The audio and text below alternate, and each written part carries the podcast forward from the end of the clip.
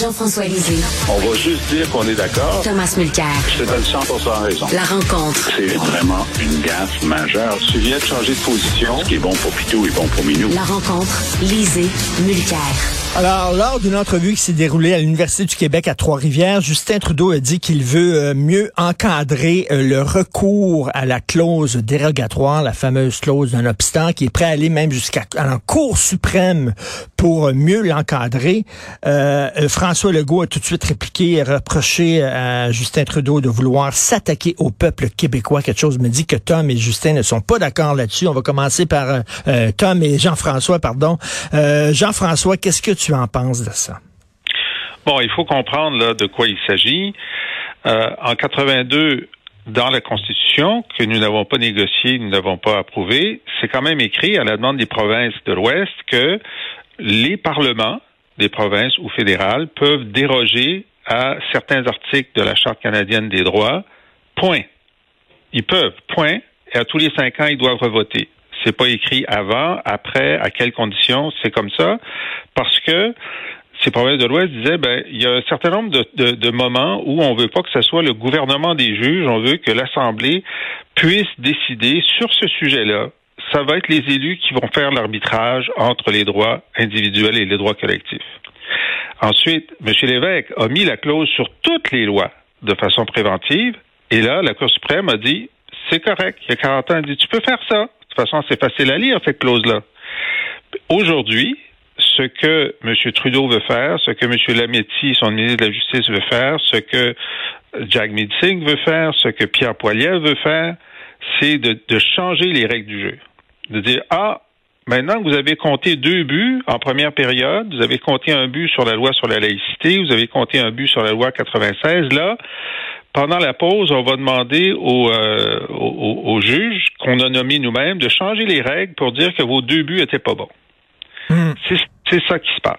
Alors, les Québécois sont pas peut-être très ferrés en Constitution, mais ils connaissent le hockey.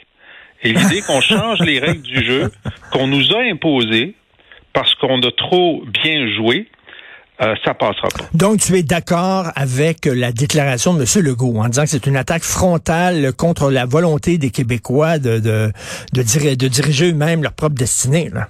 Ben, c'est pire que ça. Je veux dire, c'est c'est euh, c'est une euh, c'est scandaleux de changer les règles du jeu en cours de partie. Tom, quelque chose me dit que tu n'es pas d'accord avec Jean-François. Je sais pas, Tom, vas-y. Bon, en fait, je suis d'accord euh, avec l'essentiel de l'analyse juridique que, que Jean-François vient de faire. Il a tout à fait raison de mentionner que la clause dite non-obstant, la fameuse clause dérogatoire, a été ajoutée, puis il y a un très bon papier euh, par Feu Alan Blakeney, qui était le premier ministre néo-démocrate, donc un progressiste de la Saskatchewan pendant de nombreuses années. Et lui, il voyait là-dedans, il faisait le lien avec les Four Freedoms de Franklin Delano Roosevelt qu'il a élaboré juste avant que les Américains embarquent dans la Deuxième Guerre mondiale. Et il a parlé de choses classiques, liberté d'expression, liberté de religion, mais il a ajouté Freedom from Want, donc la liberté de ne pas être dans le besoin, et il a ajouté Freedom from Fear, la liberté de ne pas avoir des craintes, la terreur et ainsi de suite. Donc, il mettait déjà la table pour la rentrée dans la guerre. Cette question de freedom from want, c'est-à-dire la liberté de ne pas être astreint à quémander, de, vivre correctement, c'est la thèse de base des Chinois lorsqu'ils regardent les droits. Ils parlent collectivement, ils disent, nous, on a 1,5 milliard de personnes, tout le monde est logé, tout le monde est nourri, tout le monde a accès à une école, à un médecin, et ainsi de suite. Venez pas nous badrer avec vos financeries. Par contre, quand, lorsqu'on sait ce que les Chinois font avec les Ouïghours, lorsqu'on sait ce que Amnesty International nous apprend sur ce qui se passe pour les gens qui pratiquent une religion minoritaire, on, comprend qu'il n'y a pas de liberté de presse, pas de liberté d'expression. On comprend que c'est deux registres différents. Mais l'essentiel, c'était que cette conversation nécessaire entre le législateur et le judiciaire allait avoir lieu à travers ce mécanisme-là. Moi, ce que j'ai trouvé intéressant politiquement en fin de semaine, c'est que Trudeau s'est fait donner un coup de poing sur le mâchoire par Doug Ford au mois de novembre. Ford voulait utiliser la clause non-obstant pour une loi euh, dans le domaine du travail, pour ces travailleurs de l'éducation. Trudeau l'a attaqué vertement mais à plusieurs reprises. Ford était obligé de reculer. Il s'en est pas servi de la clause non-obstant, mais il a dit une chose. Il a dit, c'est intéressant, je remarque que M. Trudeau a une géométrie variable lorsqu'il s'agit de son opposition à la clause non-obstant, parce qu'il dit pas la même chose pour tous les premiers ministres. Ford et Legault s'entendent bien, puis euh, Ford avait trop de classe pour dire « Hey, t'as pas dit ça à Legault ». Mais il n'a pas dit ça à Legault. Et, et Trudeau commence à, subir la pression. La seule chose où je ne suis pas d'accord avec Jean-François, il dit que Pierre Poilièvre va être d'accord avec Trudeau là-dessus. Moi, je vois aucune indication de ça nulle part. Mais ah ben, vient de s'ouvrir. Euh, pardon, Jean-François, excuse-moi, vas-y.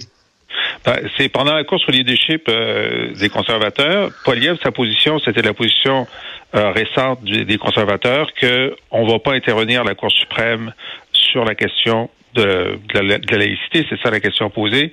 Euh, mais pendant la course, l'Améti a annoncé qu'ils allaient le faire, et comme Jean Charest, son opposant, voulait aussi le faire, Poiliev, lors d'un débat, a dit je me, je me range à la position de M. Lametti. Et donc, il lâchait, euh, il lâchait. Mais, mais Jean, Jean, Jean-François, euh, Justin Trudeau, bon, semblait viser plus Doug Ford. Doug Ford qui a utilisé la clause d'un obstant justement pour empêcher euh, des euh, fonctionnaires, des employés de l'État de faire la grève. Euh, mais moi, je, bon, j'écris dans ma chronique aujourd'hui, pour me citer, j'écris dans ma chronique aujourd'hui qui fait comme jouer au pool, il joue au billard, c'est-à-dire qu'il frappe la boule ontarienne pour que la boule ontarienne fasse un ricochet sur la boule du Québec et que la boule du Québec se retrouve dans la poche. Est-ce que, qu'est-ce que tu en penses? Est-ce que c'est l'Ontario qui est allé trop loin ou c'est le recours à la clause d'un absent en général qu'il critique, euh, Justin? Alors, donc, dans, l'ordre chronologique, il avait d'abord, euh, Lametti avait d'abord annoncé que lorsque la cause sur la laïcité serait en Cour suprême, le gouvernement fédéral allait mettre en cause l'utilisation préventive de la clause dérogatoire. Ensuite, Doug Ford a menacé de l'utiliser contre le droit de grève qui est pire, mais en tout cas, c'est son droit. Hmm. Et là, il a retiré ça parce que euh, il, était, il était à la veille d'avoir une grève générale illimitée en Ontario, puis sa chute de popularité a baissé de 20 points. Pas parce qu'il utilisait l'action dérogatoire, parce que il, il, voulait interdire le droit de grève, puis il offrait aux, aux syndiqués moins que l'inflation. C'était terrible. Bon. Alors là, maintenant, euh, M. Trudeau ne fait que réitérer cette volonté-là. Il utilise le cas ontarien pour donner de la crédibilité à sa volonté de changer les règles du jeu alors que la partie est en cours. Alors, il, mélange les deux. Mais moi, ce qui, me frappe dans cette entrevue-là, c'est que euh, Trudeau est excellent à ne pas répondre aux questions. Et là, il a décidé de répondre à la question. OK? Mm. Et, il a décidé de répondre à la question alors que de toute façon, on attend la décision de la Cour d'appel qui va s'en aller en Cour suprême. Alors, il n'y a vraiment pas besoin de ramener ça en devant de scène. Et alors qu'il est à la veille d'une rencontre où il est censé avoir une entente avec les provinces, dont le go sur la santé. Alors, pourquoi T'as pas besoin. Je, je pensais hmm. pas qu'il allait changer de position, mais j'avais pensé qu'il n'allait pas sortir euh, le, drapeau rouge devant le devant le taureau québécois à la veille d'une entente. Ça, je comprends pas ça. Je sais pas si Tom a une, une théorie. Ben, ma perception est la suivante, parce que je vais rester dans le domaine du divertissement. Richard a utilisé une image tirée du billard. Moi, je vais utiliser une image tirée du poker, parce que je connais Justin Trudeau. Ok, lui là, sa technique, c'est all in. Je vais vous donner un exemple. Nous, on avait une position nuancée, mi-figue, mi-raisin, en 2015 sur le marijuana. On voulait le décriminaliser, mais sans le légaliser, la vente et tout ça, dire personne ne serait jamais puni pour la possession simple de marijuana. Bon, c'était une position comme une autre. Trudeau était dans un parc. Ça, c'était pas développé par ses sbires. C'était Trudeau tout seul dans un parc en Colombie-Britannique, à Vancouver. Et il voit des jeunes j'imagine, en train de profiter du d'être dehors, et il leur dit, devant, il y avait des caméras, il y avait des micros, il a dit, moi là, je vais légaliser le marijuana. Ça a fait énormément de réactions. Nous, on était obligés de commencer à recalibrer nos affaires, calculer tout ça. On pouvait pas changer de position. Puis Trudeau, avec cette manière qu'il a de dire, allez, hop, on y va. Alors, ils étaient obligés de s'ajuster. C'est devenu une des pierres d'assises de leur campagne de 2015. Et voilà que c'est une des seules choses qu'il a promis qu'il a vraiment fait. Il a légalisé le marijuana. Cette fois-ci, il est all-in. Là, il regarde, Hmm. il regarde l'horizon, là. Il regarde le paysage. Il dit, OK, moi, je vais me prendre la, la tête de Legault comme cible. Ça va être très populaire où? Dans ma base, à Toronto, le GTA, les 50 sièges, l'Ontario, euh, idem en Colombie-Britannique. Et tant mieux si Legault hurle, parce que ça va juste m'aider. Lui, il a sa base. Grand Montréal, ça va demeurer libéral largement. Lui, il est en train de viser son élection dans le reste du Canada et il prend pour cible Legault. C'est c'est pas compliqué. Lametti et Trudeau disent depuis deux ans, non, non, pas besoin d'aller en cours, pas besoin d'aller en cours. Puis hop, tout d'un coup, ils disent, ah, bien y penser, je vais aller à la Cour suprême avec ça. Jean-François a entièrement raison. C'est- Ça faisait son bonhomme de chemin de toute façon. Mais je suis moins convaincu que Jean-François que le résultat de la Cour suprême va faire plaisir à Trudeau. Je m'explique. Il suffit de lire la décision de la Cour suprême dans Mike Ward. Ça paraît loin du sujet. Mais c'est une Cour suprême archi affinée et en synchronisation avec Oui. le mood, le sentiment au Québec. Et dans Mike Ward, on se souvient de l'ensemble du monde de la comédie au Québec sur les scènes avec des masques, avec des X et tout ça, pour le, le, le fait que c'était soi-disant euh, de la censure. Pas sûr que cette et- Cour suprême-là va voter contre, euh, va voter en faveur de la Alors. Jean-François, Jean-François, Tom pose une excellente question. Est-ce que la Cour suprême va donner raison à Justin Trudeau ou alors, comme tu le dis, va donner raison au Québec? Parce que la Cour suprême, tu l'avais dit, a donné raison à quelques reprises au Québec. Mais bon, tu as ajouté, euh, maintenant, il y a des juges qui ont été nommés par Trudeau. Est-ce que ces juges-là vont décider d'être fidèles à Justin Trudeau ou d'être fidèles euh, au- à l'esprit de la loi? La- euh, moi, d'après moi, la Cour devrait simplement lire la Constitution puis dire il n'y a rien à interpréter dans ces mots-là. Mais c'est pas pour ça qu'ils sont payés. Hein? Ils sont payés pour trouver des trucs qui sont pas écrits. Et, et la pression euh, des, des juristes canadiens-anglais est extraordinairement forte. euh, pour dire bon ben peu importe ce qui a été dit il y a 40 ans, euh, on, on est tellement dans une dynamique de protection des droits euh, que la Cour doit évoluer dans sa façon de voir les choses et restreindre l'utilisation de la clause. Euh, et euh, d'ailleurs, dans une, une cause qui a été euh, rendue en juillet dernier sur un tout autre sujet, la Cour a montré les critères sur lesquels elle peut s'appuyer pour faire un changement de jurisprudence. Et un de ces critères-là, c'est l'évolution du droit et l'évolution de la société. Évidemment, pas de la société québécoise, de la société dans laquelle vivent euh, les, les- les juges euh, à Ottawa. Et donc, elle, elle se prépare à se donner le droit de faire ça. Maintenant, il est arrivé, comme dit Tom, que la Cour n'a pas donné les réponses qu'Ottawa voulait. Dans le renvoi sur la sécession, Oui, ce qu'Ottawa voulait, bon c'est- que Ottawa dit, vous avez juste pas le droit.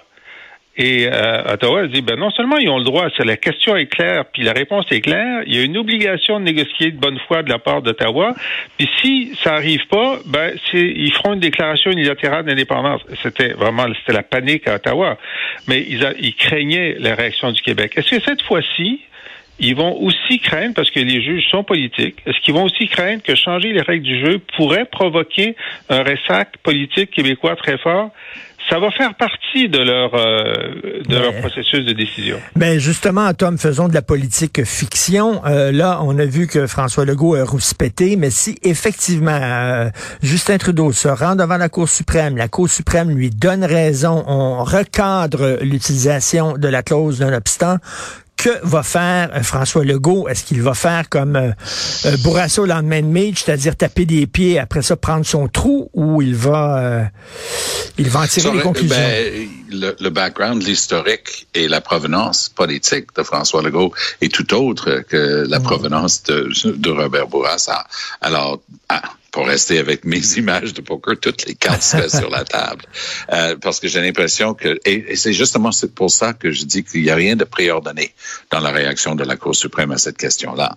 Parce que Jean-François a raison à la lecture même, mais effectivement, la société évolue, ça peut être nuancé. Ça fait 25 ans, hein, c'était à l'été de euh, mois d'août de, mémoire 98 qu'on a eu le, la décision sur le renvoi sur la succession. Qu'est-ce qui s'en est suivi? La loi sur la clarté. Je me souviendrai toujours lors de le, le, le débat en anglais de la campagne de 2015. J'arrêtais pas de demander à Trudeau, mais c'est quoi ton chiffre? Parce qu'il avait déjà dit, oh, peut-être 60, peut-être 65, mais il refusait de répondre à la question. Parce que pour Trudeau, et c'est ça que j'avais pas compris à l'époque, pour Trudeau, le fait même de pouvoir dire que le NPD était en faveur de reconnaître 50% plus 1, ça lui suffisait dans le reste du Canada. Tu pas en train de débattre contre moi. Tu même pas en train de débattre au Québec. Il est en train de parler avec le GTA, le Greater Toronto Area. C'est ça sa base politique. Et chaque fois que Trudeau fait ça, parce que ça fait partie de la marque de commerce et de Trudeau lui-même, et des Trudeau, et de du Parti libéral de dire, oh non, on est là pour se battre, le Canada, ses valeurs et tout ça. Donc, c'est une, une énorme euh, nouvelle qui est sortie en fin de ben semaine. oui, c'est juste pour dire à quel point c'est différent. Je fais de la radio très tôt le matin, le lundi à Toronto, un truc euh, bien connu, News Talk 1010. Et voilà que j'ai eu tout le mal. Je, je dis, tu sais, il faut parler de ça. Et le gars, il était du Québec. Lui, il a accepté de, le mettre sur la liste pour aujourd'hui. Mais dans mon truc à, CTV, le dimanche, ben, je dis, il faut parler de ça. Ben c'était comme si c'était pas sur l'écran de radar dans le reste du Canada. C'est bizarre. Euh, ce que Jean-François, moi, ça me semble une très grosse nouvelle. Et si effectivement la Cour suprême dit, ben là, c'est trop menaçant pour les minorités euh, des provinces, le recours à la clause dérogatoire, faut revoir ça. Euh, est-ce que François Legault va faire un boubou de lui-même, rouspéter et prendre son trou Qu'est-ce que tu en penses? Bon, bah, écoute, c'est probablement euh, son premier euh, son premier réflexe. Euh, il va regarder quel est l'impact sur l'opinion publique. Hein? Est-ce que l'indépendance monte de 3 points? Est-ce qu'elle monte de 15 hmm. points? Est-ce qu'elle monte de 25 points? Et, tout le monde va regarder ça. donc, moi, je peux pas, même si je suis, un, je suis un indépendantiste convaincu, comme tu le sais, je peux pas prévoir. il va y avoir un ressac quelle sera l'ampleur du ressac et ça va faire partie du, du, du calcul. Dis bon, est-ce que les Québécois vont, euh, vont vont être comme le chien qui jappe mais ne mord jamais? Euh, Si c'est ça, ben peut-être qu'on peut le faire. Ils, ils japperont un petit peu puis ensuite ils passeront à autre chose. Malheureusement, malheureusement, c'est une possibilité. C'est une possibilité, tout à fait. Euh, euh, Thomas, tu veux, euh, tu veux souligner quelque chose d'un peu rigolo parce que Justin Trudeau, en parlant de son ministre de la Justice, David Lametti, il a dit ben que c'est un ancien doyen de la faculté de droit de McGill. Et, ben oui. Mais, M. Trudeau, dans son enthousiasme, il a tendance à donner des promotions à ses bons ministres. Alors, il avait une ministre responsable des sciences. M'en veux de ne pas me souvenir de son nom parce que c'était une bonne ministre et, et tous les jours là de mémoire, peut-être. Euh, mais euh, il a dit qu'elle avait eu euh, le prix Nobel. C'est pas rien, le prix Nobel. Pas beaucoup de monde a ça. Mais en fait, elle avait travaillé avec le groupe international sur les changements climatiques. Donc, le panel en question. Donc, pour Trudeau, elle était prix Nobel. Eh ben. Et donc, les, elle a dû, et d'autres ont dû lui expliquer que non, c'est pas parce que le panel international sur les changements climatiques a eu un prix Nobel qu'elle individuellement là. Puis euh, les Nobel ont dû expliquer à tout le monde d'arrêter de dire des choses comme ça. Et cette fois-ci, il y a une autre chose qu'il a dit que, que, je trouve intéressant, c'est qu'il a dit, ben, Monsieur euh, Lametti, qui est un bon Québécois. Ben oui. Et puis, ben moi, je suis sûr que c'est un bon Québécois. J'ai pas de difficulté à croire que c'est un bon Québécois.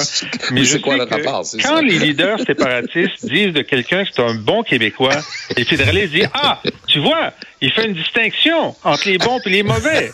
Alors, j'ai toujours trouvé que c'était un mauvais procès, donc je ne le ferai pas à M. Trudeau, mais je souligne la chose.